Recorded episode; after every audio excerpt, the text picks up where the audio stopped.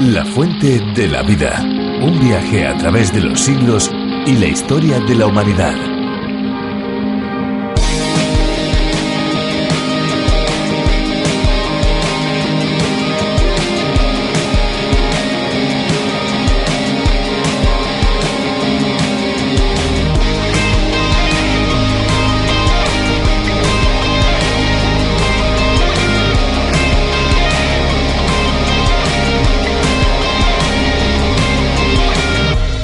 Más largo de Rusia es el río Obi, aunque atraviesa también Kazajistán, Mongolia y China. Nace en el macizo de Altai y desemboca en el Golfo del Obi, en el mar de Kara. Su afluente más importante y más largo es Irtis. Y si hablamos del río más largo de Asia, tendremos que mencionar el Yangtze. Desde su nacimiento en la meseta tibetana hasta su desembocadura en el mar de la China Oriental, recorre íntegramente al interior de China y en su transcurso encuentra la presa más grande del mundo, la de las tres gargantas.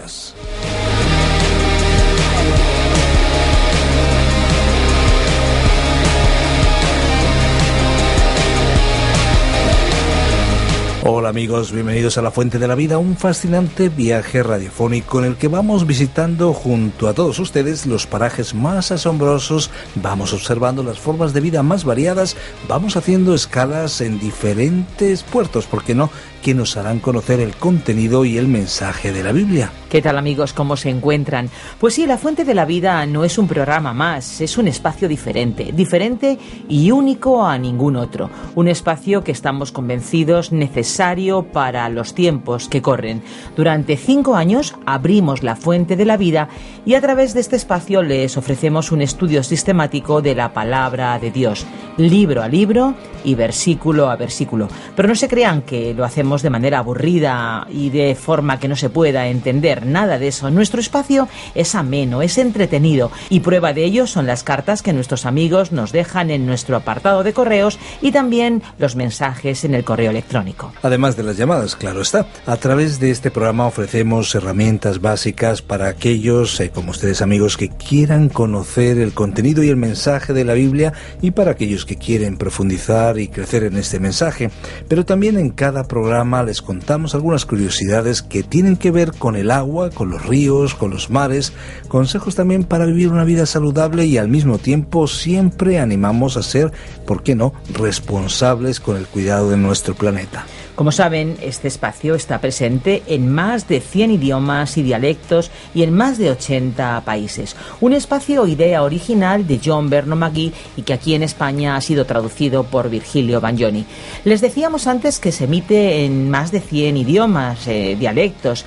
¿Saben que este espacio también se escucha en Turquía? ¿Les parece mentira, verdad? Pues sí, a Turquía también llega. ¿Quieren saber cómo suena? ¿Quieres saber cómo suena, Fernando? Pues estoy esperando a ver cómo suena a través de la Biblia en turco. Pues vamos a darles un pequeño adelanto. Birinci Yuhanna 4. bölüm 9. ayette Tanrı biricik oğlu aracılığıyla yaşayalım diye onu dünyaya gönderdi. Böylece bizi sevdiğini gösterdi der. Tanrı sizi nasıl sever? Bu sevgiyi doğada bulamazsınız. Çünkü orada kanlı dişlerle keskin pençeler. Pues muy interesante. Recuerden amigos, estábamos escuchando la presentación del programa a través de la Biblia en turco. Qué diferente al español, ¿verdad? Pues sí, pues sí. Y pueden escucharlo tanto en español como en turco o en alguno de los otros idiomas a través de la aplicación que Radio Transmundial tiene preparada para cada uno de ustedes. Simplemente buscar a través de la Biblia y también la fuente de la vida. Después bajan la aplicación y pueden escucharlo en el idioma que prefieran. Parece fácil, ¿verdad? Es muy interesante que este programa se pueda escuchar en tantos idiomas y que al mismo tiempo todos en nuestros idiomas eh, de nuestra nación podamos llegar al mensaje de la Biblia. Bueno, pues si te parece Esperanza, escuchamos un tema musical. Pues me parece, así que vamos a escuchar la canción que hemos preparado para hoy.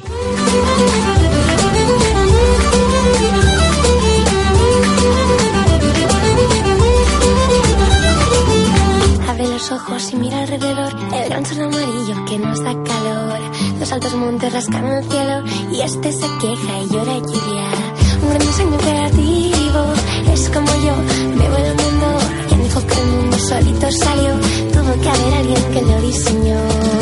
Soy la gran maestra del pintor de los cielos.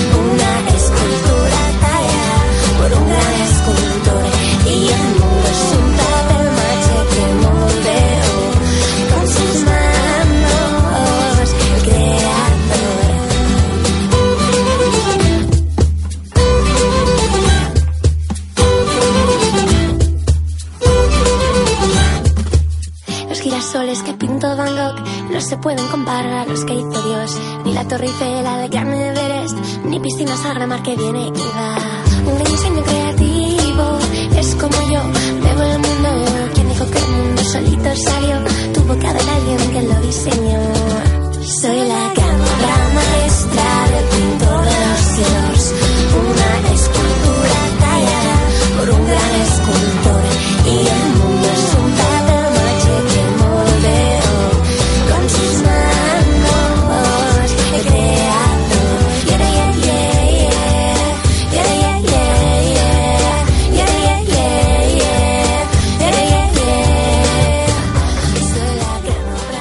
En la actualidad es muy común ver en las noticias casos de espionaje, filtración de datos y otras actividades relacionadas con la violación de la privacidad de particulares o también de gobiernos con tal de conseguir y divulgar informaciones.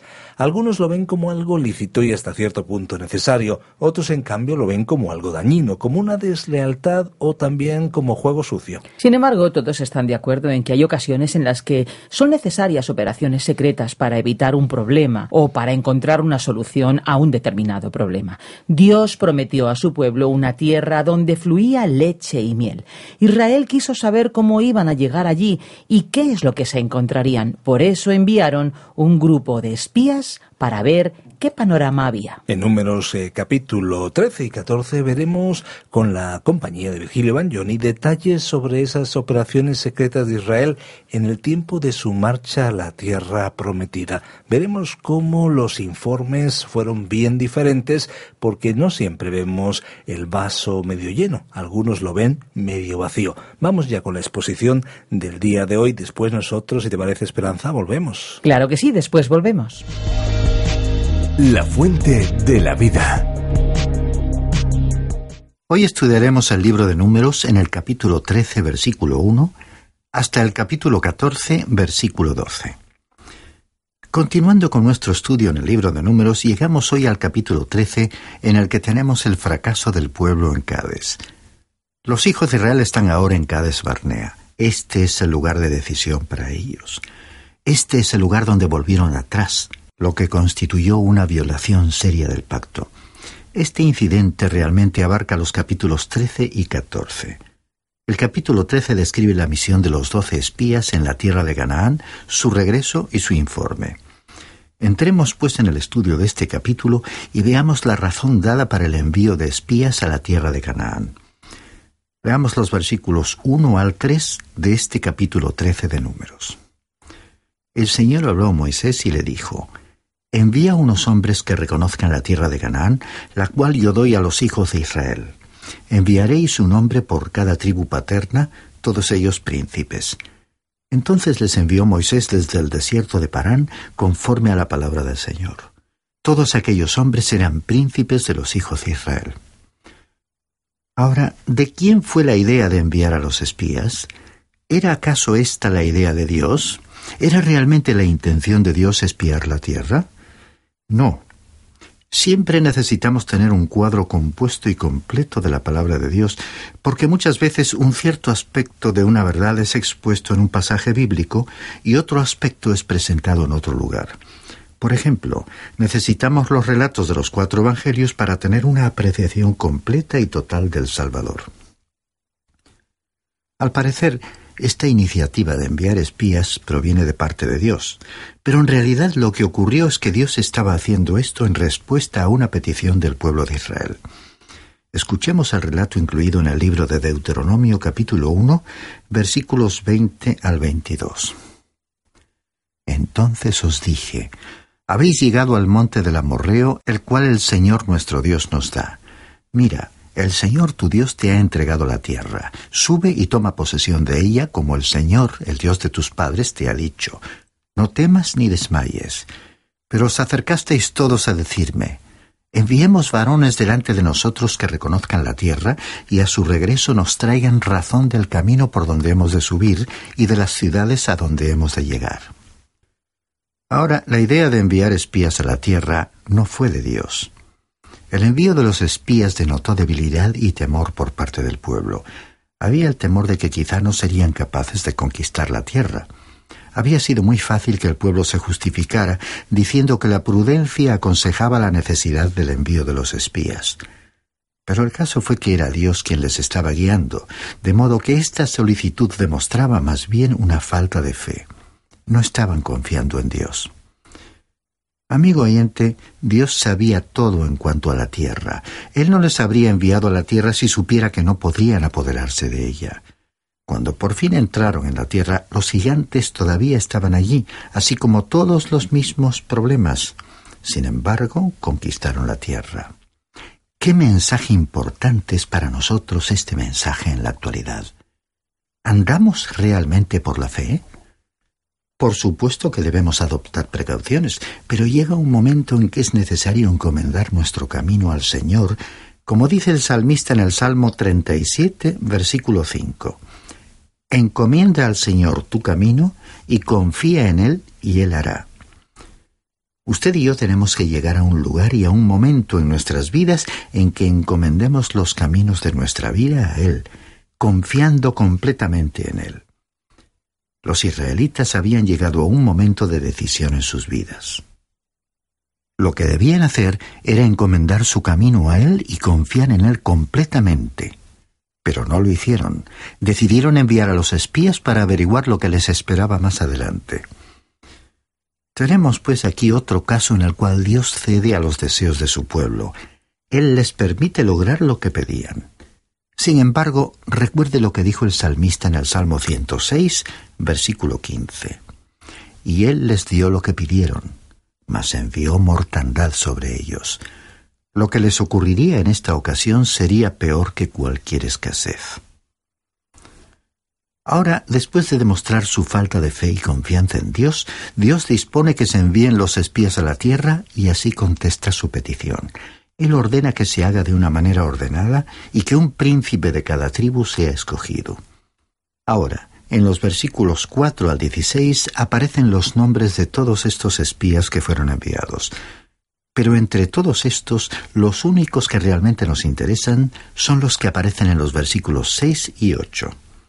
Leamos estos dos versículos que nos hablan de la elección de los espías. Versículo 6. De la tribu de Judá, Caleb, hijo de Jefone.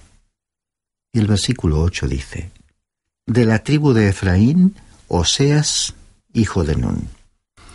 Ahora Oseas es otro nombre con el cual fue designado Josué.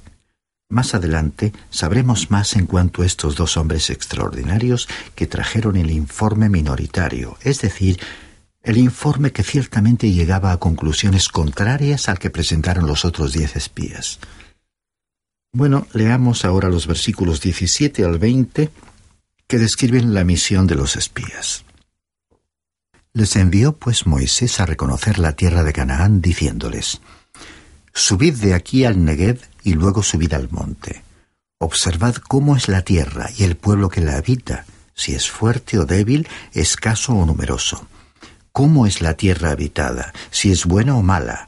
Cómo son las ciudades habitadas, si son campamentos o plazas fortificadas. Y cómo es el terreno, si es fértil o estéril, si en él hay árboles o no esforzaos y traed de los frutos del país. Era el tiempo de las primeras uvas. Ahora los espías están listos para entrar en la tierra. Les ha sido encargada su comisión y saben lo que deben hacer. Veamos ahora cómo proceden. Leamos el versículo 21. Ellos subieron y reconocieron la tierra desde el desierto de Zin hasta Rehob, junto a la entrada de Hamat. Notemos que Hamad quedaba al extremo norte de la tierra. Así que los espías cumplieron su misión en forma admirable. La verdad es que bien pudieron haber escrito un libro y titularlo Dentro de Palestina o Dentro de la Tierra Prometida. Ahora eran ya expertos en cuanto a la tierra. Los versículos siguientes mencionan los lugares a donde fueron y dice que vieron allí a los hijos de Anac, los cuales eran gigantes. Veamos los versículos 22 al 25. Subieron al Negev y llegaron hasta Hebrón. Allí vivían Ahimán, Sesai y Talmai, hijos de Anac. Hebrón fue edificada siete años antes que Zoán en Egipto. Llegaron hasta el arroyo Escol y allí cortaron un sarmiento con un racimo de uvas, el cual llevaron entre dos en un palo, y también granados e higos. Y se llamó aquel lugar el Valle del Escol, por el racimo que allí cortaron los hijos de Israel. Al cabo de cuarenta días regresaron de reconocer la tierra. Nuestra traducción da la impresión de que se necesitaban dos hombres para llevar un solo racimo de uvas. Por lo menos lo que hicieron fue cortar suficientes uvas, uvas suculentas, por cierto, y todos estos racimos fueron colgados de un palo, llevado entonces por dos hombres. Los espías trajeron de vuelta muestras del fruto para demostrar lo maravillosa que era la tierra. Leamos entonces el reportaje que estos espías presentan sobre su viaje de reconocimiento. Este reportaje aparece en los versículos 26 en adelante. Leamos primero los versículos 26 y 27 que presentan la confirmación de los hechos. Fueron y se presentaron ante Moisés, a Aarón y toda la congregación de los hijos de Israel en el desierto de Parán, en Cádiz. Les dieron la información a ellos y a toda la congregación y les mostraron los frutos de la tierra. También les contaron, nosotros llegamos a la tierra a la cual nos enviaste, la que ciertamente fluye leche y miel, estos son sus frutos. Dios tenía toda la razón cuando dijo que era una tierra en la que la leche y la miel corrían como el agua. Ahora ellos solo estaban confirmando lo que Dios ya les había dicho. Pero continúan dando su informe. Leamos los versículos 28 y 29 para ver la mala interpretación de aquellos hechos. Pero el pueblo que habita aquella tierra es fuerte, y las ciudades muy grandes y fortificadas, también vimos allí a los hijos de Anac. Amalek habita el Negev. El Eteo, el Jebuseo y el Amorreo habitan en el monte. El Cananeo habita junto al mar y a la ribera del Jordán. Ahora esto es verdad. Era una realidad que había gigantes en la tierra. Las ciudades estaban amuralladas y bien protegidas. Su informe era correcto, pero lo interpretaron mal. Allí fue donde se equivocaron. Y esta mala interpretación de los hechos la vemos también reflejada en los versículos finales de este capítulo. Adelantémonos un poco y leamos los versículos 31 al 33. Pero los hombres que subieron con él dijeron, No podemos subir contra aquel pueblo porque es más fuerte que nosotros. Y hablaron mal entre los hijos de Israel de la tierra que habían reconocido, diciendo, la tierra que recorrimos y exploramos es tierra que se traga a sus habitantes. Todo el pueblo que vimos en medio de ella es gente de gran estatura. También vimos allí gigantes, hijos de Anak, raza de los gigantes. Nosotros éramos, a nuestro parecer, como langostas, y así les parecíamos a ellos. Cuando usted, amigo oyente, tiene miedo y ha perdido su fe, ¿No es verdad que las circunstancias, las dificultades y los problemas se ven muy exagerados, magnificados? Ante nuestros ojos aparecen con una dimensión mucho mayor que la que realmente tienen. En aquella tierra había gigantes, pero aquellos hombres les recordaban aún más grandes de lo que realmente eran. Les parecían más grandes a causa del miedo que les tenían. Qué contraste interesante es este que se nos da aquí. Gigantes y langostas. Ahora, ¿sabe usted lo que estos diez espías omitieron? Se les olvidó incluir a Dios. Se compararon con los gigantes viéndose como langostas. Esa es la manera en que se vieron, pero se les olvidó completamente tener en cuenta a Dios. Si sólo se hubiesen acordado de Dios, qué diferente habría sido su historia. Pero retrocedamos una vez más y leamos el versículo 30 que constituye el informe minoritario el único, sin embargo, que presenta la correcta interpretación de los hechos. Dice el versículo 30. Entonces Caleb hizo callar al pueblo delante de Moisés y dijo, Subamos luego y tomemos posesión de ella, porque más podremos nosotros que ellos. Ahora, según esto, fue Caleb quien dio este informe, pero los otros trataron de refutarlo. Solo Josué estuvo de acuerdo con Caleb. Así pues tenemos el cuadro completo.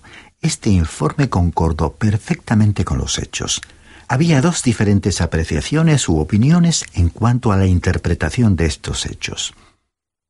Según este informe de la minoría, sería posible entrar y apoderarse de la tierra. Pero de acuerdo con el informe de la mayoría, no era posible tomar posesión de la tierra. Ahora el pueblo creyó el informe de la mayoría. No creyeron que les fuera posible tomar posesión de la tierra, es decir, les faltó la fe en Dios, y las consecuencias de esta falta de fe las veremos ahora en nuestro estudio del capítulo siguiente, el capítulo 14 de Números, las cuales veremos ahora en nuestro estudio del capítulo siguiente, Números capítulo 14, versículos 1 al 12. En este capítulo encontramos que Israel rehúsa entrar en la tierra prometida debido a su incredulidad. Los israelitas ahora han llegado al lugar en que tienen que tomar una decisión. Tienen que decidir si van a entrar en la tierra prometida o no. Aquí descubriremos que Israel decide no entrar en la tierra prometida y que esta decisión se debe única y exclusivamente a su incredulidad. La Biblia constituye el mejor comentario sobre esa resolución, y es el escritor de la carta a los Hebreos quien lo declara de esta manera en el capítulo 3, versículos 17 al 19. Quien lo declara de esta manera en el capítulo 3, versículos 17 al 19, que dicen lo siguiente. ¿Y con quiénes estuvo el disgustado cuarenta años? ¿No fue con los que pecaron cuyos cuerpos cayeron en el desierto? ¿Y a quienes juró que no entrarían en su reposo sino a aquellos que desobedecieron? Y vemos que no pudieron entrar a causa de incredulidad. Fue pues la incredulidad lo que les impidió entrar en la tierra prometida. Entremos ahora en el estudio de este capítulo que es prácticamente una prolongación del capítulo anterior. Veamos los versículos 1 al 3, donde en primer lugar tenemos la negativa de Israel a entrar en la tierra. Entonces toda la congregación gritó y dio voces, y el pueblo lloró aquella noche. Todos los hijos de Israel se quejaron contra Moisés y contra Aarón, y toda la multitud les dijo, Ojalá hubiéramos muerto en la tierra de Egipto, ojalá muriéramos en este desierto. ¿Por qué nos trae el Señor a esta tierra para morir a espada y para que nuestras mujeres y nuestros niños se conviertan en botín de guerra? ¿No nos sería mejor regresar a Egipto? Sí, lloraron mucho aquella noche. Se sentían muy tristes pensando en su imaginaria situación desesperada. Se encuentran en un estado de ánimo tan triste que creen que sus esposas y sus niños caerían en poder del enemigo. Usan a sus niños como excusa y aparentan pensar en la seguridad de sus hijos. Pero realmente lo que hacen es criticar a Dios, como si Él no pensara en la seguridad de sus hijos. ¿Y sabe usted quiénes entraron en la tierra prometida? Pues fueron precisamente esos mismos niños, la generación siguiente. Los mayores se sentaron allí llorando y diciendo que estaban preocupados por la seguridad de los niños. Pero la verdad es que era Dios quien estaba pensando en la seguridad de los niños y como veremos más adelante, Dios les trajo a la tierra. La verdad de las cosas era que simplemente no confiaban en Dios. Veamos ahora los versículos 4 hasta el 9. Y se decían unos a otros, designemos un capitán y volvamos a Egipto. Moisés y Aarón se postraron sobre sus rostros delante de toda la multitud de la congregación de los hijos de Israel y Josué, hijo de Nun, y Caleb, hijo de Jefone, que eran los que habían reconocido la tierra, rompieron sus vestidos y dijeron a toda la congregación de los hijos de Israel, La tierra que recorrimos y exploramos es tierra muy buena. Si el Señor se agrada de nosotros, Él nos llevará a esta tierra y nos la entregará. Es una tierra que fluye leche y miel. Por tanto, no seáis rebeldes contra el Señor, ni temáis al pueblo de esta tierra, pues vosotros les comeréis como pan. Su amparo se ha apartado de ellos, y el Señor está con nosotros. No les temáis. Ahora estos dos hombres, Caleb y Josué, presentaron los mismos hechos que los otros espías. ¿Cuál era entonces la diferencia que había en su informe? La diferencia estaba en su interpretación de los hechos porque mientras que diez espías no lo hicieron, estos dos hombres incluyeron a Dios en su presentación. Cuando usted, amigo oyente, se ve ante la presencia de los gigantes y se siente como una langosta, es entonces cuando usted necesita a Dios. Y este pueblo ciertamente necesitaba a Dios, y si el pueblo mereciese el agrado de Dios, sin duda alguna, Él les conduciría a la tierra. Pero, ¿cómo podría Dios mirarles con agrado a menos que creyesen en Él? Tienen que confiar en Él. En contraste, vemos que Josué y Caleb tienen mucha confianza, tienen una fe en Dios que se revela en su lenguaje. Es como si dijeran, ellos van a ser pan comido para nosotros. Pero observemos lo que ocurre en el versículo 10. Entonces toda la multitud propuso apedrearles, pero la gloria del Señor se mostró en el tabernáculo de reunión a todos los hijos de Israel. ¿Se fija usted que cada vez que se presenta la rebelión, la murmuración o la queja, la gloria del Señor aparece? Dios está sumamente disgustado por esta actitud rebelde contra él.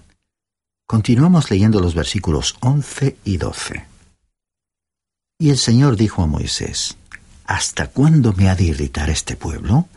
¿Hasta cuándo no me creerán con todas las señales que he hecho en medio de ellos? Yo les heriré de mortandad y les destruiré, y a ti te pondré sobre gente más grande y más fuerte que ellos. Dios está dispuesto a destruir Israel y a cumplir sus promesas por medio de Moisés. Está dispuesto a levantar otra nación de Moisés, pero en nuestro próximo programa veremos que Moisés intercede a favor de Israel. Terminamos hoy en este momento del relato. Hemos visto en este pasaje bíblico el contraste entre la fe y la incredulidad. En este panorama sombrío de la historia de aquel pueblo incrédulo sobresalen las figuras de aquellos hombres de fe, Josué y Caleb, que escribirían con sus vidas páginas ejemplares para todas las épocas.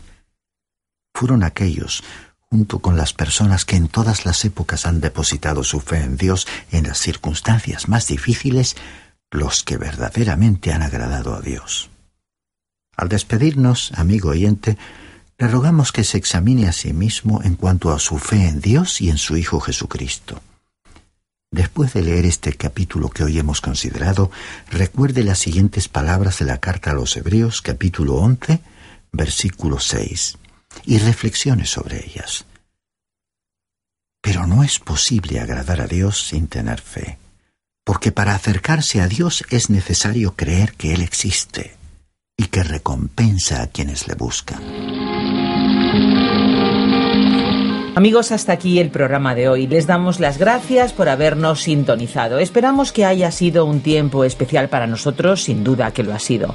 Ahora ya tenemos que ir recogiendo todo nuestro material, pero si ustedes desean volver a escuchar este espacio o cualquiera de los anteriores, lo pueden hacer en www.lafuentedelavida.com. También puede seguir conectado con La Fuente de la Vida a través de Facebook y Twitter. O bien, si lo desean, pueden hablar personalmente con nosotros al teléfono 90 422 0524 y aquellos que deseen enviarnos un correo electrónico lo pueden hacer a info arroba radiocadenadevida.com o directamente a info arroba lafuentedelavida.com. De un modo u otro les damos las gracias por vivir con nosotros esta aventura radiofónica a través de la Biblia, aventura que nos ayuda a compartir y comprender el mensaje de Dios. Esperamos contar con todos ustedes en nuestro próximo espacio, como siempre a esta misma hora y en este mismo punto de encuentro. Por favor, sigan escribiendo, sigan llamando, buscándonos, en definitiva, sigan comunicándose con nosotros, porque sus comentarios y sus frases son muy enriquecedoras para este espacio.